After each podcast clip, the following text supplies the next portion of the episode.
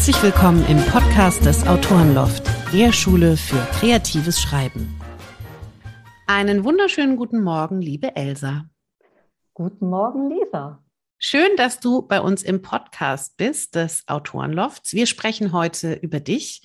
Wir sprechen ein ganz kleines bisschen über dein Schreiben und vor allen Dingen sprechen wir über dein Online-Seminar im Mai. Da wird es um Figuren gehen, vor allen Dingen um Kriminalfiguren, wie man Figuren in Kriminalgeschichten entwickelt und in die Geschichte einbaut. Ich freue mich auch schon sehr drauf und ich freue mich, dass wir heute hier den Podcast zusammen machen. Das ist äh, ein, immer gut, Podcasts machen. Wir beide sind ja Schwestern mörderische Schwestern seit einiger Zeit. Ich bin erst seit kurzem im Verein. Du bist schon länger dabei? Bin schon länger dabei, zehn Jahre vielleicht. Wow. Du warst auch schon mal Regio-Schwester, hast du mir gerade erzählt. Also ähm, hast da auch wirklich mitgewirkt. Und äh, erzähl doch mal, wie bist du denn zum Krimischreiben gekommen? Also ich habe erstmal so angefangen zu schreiben, wie wahrscheinlich jeder anfängt irgendwann. Also man hat immer diesen Traum, ich möchte gerne schreiben und man schiebt und schiebt und irgendwann habe ich gedacht, so jetzt setze ich mich hin und schreibe. Und das waren erstmal nur so Kurzgeschichten, auch ganz andere Sachen.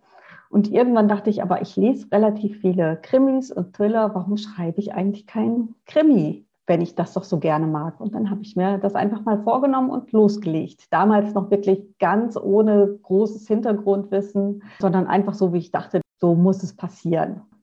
Und dann hast du eine Literaturagentur gefunden oder bist du direkt zum Verlag marschiert? Was hast du mit dem Manuskript gemacht? Ich habe das Manuskript geschrieben, das habe ich dann zum, zu einer Agentur geschickt, weil ich dann, als es soweit war, dann auch schon wusste, es ist besser, erstmal über eine Agentur zu gehen weil die, gerade die größeren Verlage arbeiten eher mit Agenturen zusammen und da ist es prima, wenn da jemand ist, der einen dort vertreten kann.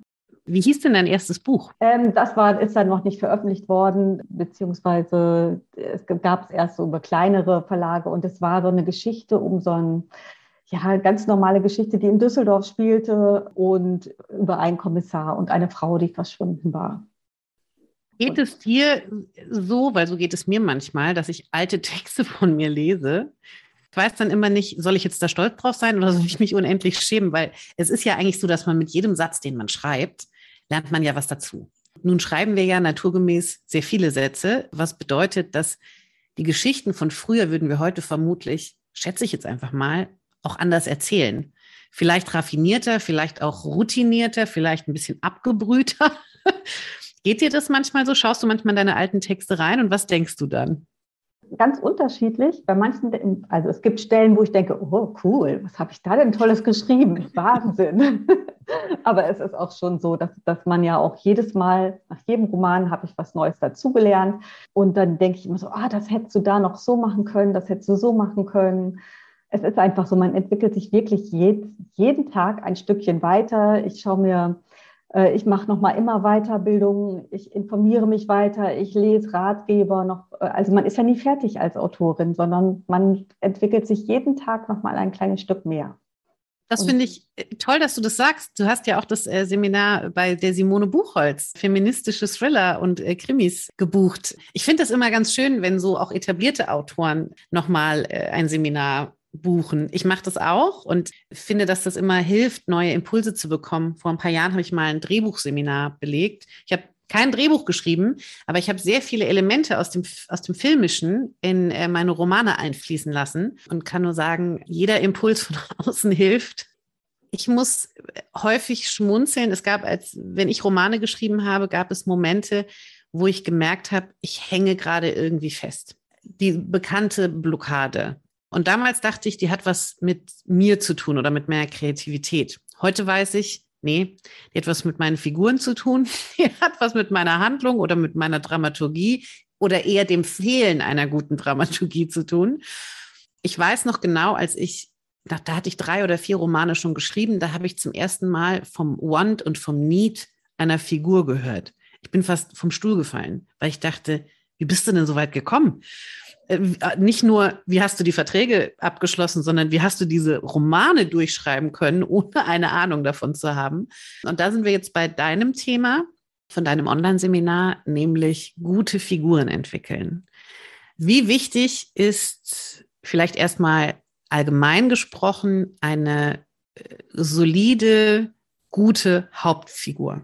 Total wichtig. Also es steht und fällt mit einer guten, durchdachten Hauptfigur. Ohne geht es nicht. Und man sollte wirklich Zeit damit verbringen, sich klar zu machen, was will diese Hauptfigur, was kann sie auch, welche Fehler hat sie. Denn nichts ist langweiliger als jemand, der alles kann und wie Superman da durch die Gegend fliegt und kann, also dann ist ja auch keine Herausforderung mehr da, wenn er so oder so oder sie auch alles schafft. Nee, also auf jeden Fall muss man sich genau überlegen, was hat die für einen Fehler? Wovor hat sie Angst? Und welche Hürden muss sie überwinden? Was fällt ihr ganz, ganz besonders schwer? Wenn man weiß, was das Schlimmste wäre, was ich meiner Hauptfigur antun kann, dann wisst ihr auch schon, was zum Schluss passiert. Also da muss dann diese Hauptfigur durch und sie muss es aus sich heraus schaffen, das zu überwinden und sie muss sich weiterentwickeln und dann hat sie es geschafft ganz zum Schluss. Und das ist ja das Spannende beim Seriellen oder beim Reinschreiben, dass die Figur zwar immer wieder über sich hinauswächst, aber letztendlich natürlich nicht perfekt werden darf. Also wenn Kurt Wallander aufgehört hätte, nach dem ersten Buch zu trinken, wäre es relativ langweilig geworden, wahrscheinlich äh, die nächsten 86 Bände. Ich stimme dir vollkommen zu. Ich glaube auch, dass die Figuren sehr, sehr wichtig sind. Äh, das Wichtigste eigentlich, weil aus denen ja im Idealfall die gesamte Handlung sich auch entspinnt. Schreibst du zum Beispiel für die Figuren richtige Biografien? Arbeitest du mit Moodboards? Hast du Fotos und Bilder von den Figuren? Sind die dir vertraut? Ähm, oder lernst du die während des Schreibens kennen? Beides. Also ich mache mir gerade für die Hauptfigur für den, und für den Gegenspieler natürlich oder die Gegenspielerin, mache ich mir vorher sehr viel Gedanken, und habe eine Liste, wo ich dann alles aufschreibe. Natürlich erstmal so die äußeren Sachen, wie sehen sie aus, klar. Ne? Ich gucke auch immer, ob ich irgendein Foto finde, wie jemand aussieht, damit ich weiß, wie ich sie beschreiben kann. Das auf jeden Fall. Aber wichtiger sind mir immer noch diese inneren Sachen, die sich entwickeln vielleicht was für ein Geheimnis hat diese Figur, was ist in der Vergangenheit passiert, was waren in der Vergangenheit wichtige Ereignisse, die die Figur vielleicht verändert haben, wo sie vielleicht ein Trauma davongetragen hat, an das sie heute noch denkt und zu knabbern hat. Ähm, es muss, je nachdem, was man schreiben möchte, was für ein Genre man schreiben möchte, macht man das mal tiefer, mal nicht so tief. Da schreibe ich schon ziemlich genau auf, wie diese Figur sein soll. Aber tatsächlich im Schreiben entwickelt die sich immer noch mal ein bisschen weiter. Also manchmal brechen sie mir aus. Das lasse ich dann meistens zu, weil ich dann merke, so okay, da habe ich mir zwar im Vorfeld ganz viele Gedanken zugemacht, aber das passt wohl gar nicht zu dieser Figur, so wie sie jetzt gerade agiert. Und dann macht sie halt was anderes. Also ich glaube, gerade beim Reinschreiben ist dann wichtig, dass man sich das noch die Zeit nimmt, das wieder in seine Tabelle einzutragen oder wo auch immer man das sammelt. Sonst steht man beim dritten Band da und weiß gar nicht mehr ganz genau, was mit dieser Figur gewesen ist und muss alles nochmal durchgucken. Ganz schwierig. Also ich glaube, da muss man ein bisschen Sorgfalt leider an den Tag legen, wenn man eine Reihe schreiben möchte. Aber es macht auch unglaublich viel Spaß, diese Figuren zu entwickeln. Also ich habe da richtig Freude dran. Ja, beim Schreiben ergibt sich das ganz häufig von alleine. Sie machen, was sie wollen. So, also gerade meine Hauptfigur macht, also die, die weibliche Hauptfigur, die macht einfach. Ich kenne das. Ich lege sehr häufig Figuren nicht unbedingt lustig oder humorvoll an. Und beim Schreiben merke ich dann, und das sind aber, ich habe festgestellt, das sind immer die Männer bei mir, die äh, zu den heimlichen Sympathieträgern werden. Egal in welchem Genre, egal in welchem Buch, am Ende heißt es, oh, den Karl mochte ich am liebsten.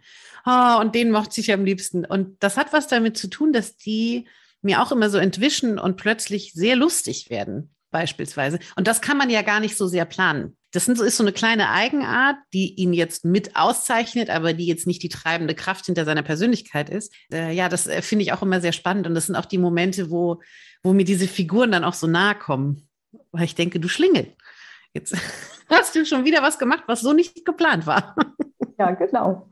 Und also bei, Victor, also bei Victoria, das ist meine Hauptfigur, eine Lehrerin äh, aus gutem Hause, da passiert das relativ häufig, dass sie ihren Kopf durchsetzt und macht, was sie will. Dann stehe ich wieder da und kann nochmal neu plotten. Manchmal ärgere ich mich dann ein bisschen über sie, aber so ist es. Also man muss es auch ein bisschen zulassen. Und ich hatte jetzt beim letzten Buch, hatte ich zum Beispiel eine Nebenfigur, einen Medizinalrat, der dafür da war, die Leichen anzusehen und was zu machen. Und tatsächlich ist mir da das Gleiche passiert wie dir. Also den habe ich auf einmal ein bisschen humoristisch angelegt. Und der kriegt so einen rheinischen Singsang, wie wir das hier in Düsseldorf häufig hören. Der geht nackt baden und hat auch unseren Protagonisten dabei erwischt. Genau. Und es hat sich einfach beim Schreiben ergeben. Den hatte ich eigentlich als trockenen, was weiß ich, gedacht. Einfach jemand, der das, die Leiche öffnet und gar nicht groß drüber nachgedacht. Und dann kam das. Und es ist aber gerade die Szene, von der ich jetzt von Leserinnen höre, dass sie den unglaublich mögen und dass der noch öfter auftauchen muss. Das ging mir beim Schreiben eines Thrillers gemeinsam mit einer Kollegin. Da hatte ich eine Szene mit einem Psychiater, der jetzt überhaupt keine tragende Rolle spielt, sondern wirklich befragt wird. Und zuerst hatte ich die Szene geschrieben, Protagonistin, also Kommissarin und er sitzen sich quasi, klassisch sitzen sich so gegenüber und unterhalten sich. Und ich habe diese Szene danach nochmal gelesen, dachte, Gott, es ist so furchtbar langweilig. Und dann habe ich mir nochmal angeguckt, wie sehe ich denn diesen Typen? Was, wie sieht der aus? Was ist das? Und habe gemerkt, das ist so ein großer, hagerer Glatzkopf und hatte so im Kopf, das ist so ein Marathonläufer. Und plötzlich, und das meine ich mit, aus den Figuren entsteht die Handlung, war klar, die treffen sich ähm, an der Alster und die Kommissarin ahnt nicht, dass es eine Jogging-Treffen ist. Und er ist quasi mit so einem kleinen, ne, mit so einem Rucksack, wo so Flüssigkeiten, also wo so die Getränke für die Läufer drin sind, mit so einem Schlauch. Und er läuft quasi sofort los und sie ist halt in, in, in Jeans und Sneakern und hat kaum eine Chance, hinterherzukommen. Und plötzlich bekam diese Szene, einfach weil ich mir diese Figur nochmal so genauer angeguckt habe, ähm, eine ganz andere Dynamik und ist jetzt, glaube ich, sehr lustig und sehr ähm, unterhaltsam geworden weil ich ähm, erlaubt habe, dass die Figur durch durch ihre Eigenschaften ähm, Einfluss darauf nimmt. Also da wird es ja mit Sicherheit auch in deinem ähm, Online-Seminar drum gehen. Ähm, wie entwickle ich Figuren, die Handlung vorantreiben, ähm, aber auch die die Handlung ja mitgestalten, nehme ich mal an. Genau, wir überlegen uns, wie man das am besten macht, was für Fragen man sich stellen muss, bevor man diese Figur entwickelt, wie man die Figur gut einführen kann. Ich bin ein großer Fan von Save the Cat Punkten. Ähm, für die, die es noch nicht kennen, es gibt von, Moment, Blake Snyder ein Buch, das heißt Rette die Katze auf Deutsch. Ähm, und da geht es darum, dass eigentlich jede Figur so einen Moment haben soll, wo sie etwas Gutes tut, was Selbstloses, relativ ganz zu Anfang. Ähm, dadurch wird sie den Leserinnen und Lesern sympathisch. So, und sowas plane ich ziemlich genau vor, damit ich meine beiden Helden, die ich habe, damit die eine schöne Save the Cat-Szene kriegen, die zu ihnen passt, die nicht zu auffällig ist, nicht zu großen Raum einnimmt, aber die trotzdem dafür sorgt, dass hinterher, dass sie sympathisch wirken. Ich glaube, da muss man ganz äh, sorgfältig auch vorgehen. Also ich kann dieses Buch empfehlen. Ja, für mich waren das eins der Highlights äh, in, äh, ja, in all den Schreibratgebern, die ich gelesen habe das war wirklich sehr erhellend, das zu lesen.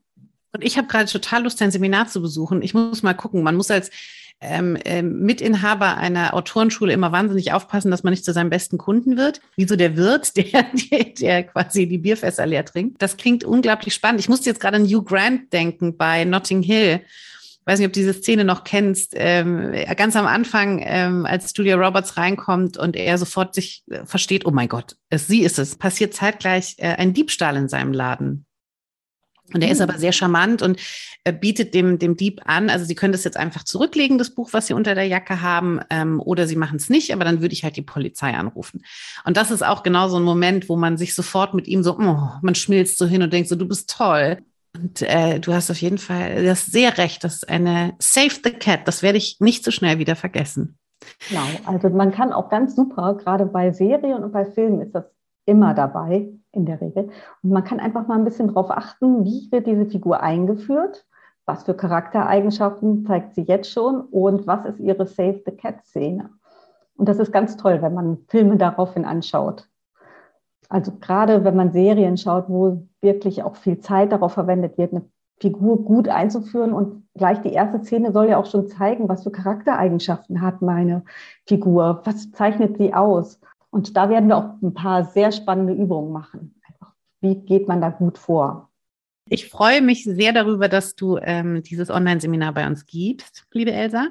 Ich danke dir für dieses äh, sehr interessante Gespräch und ähm, ja, bin gespannt, was wir noch so alles miteinander tun werden.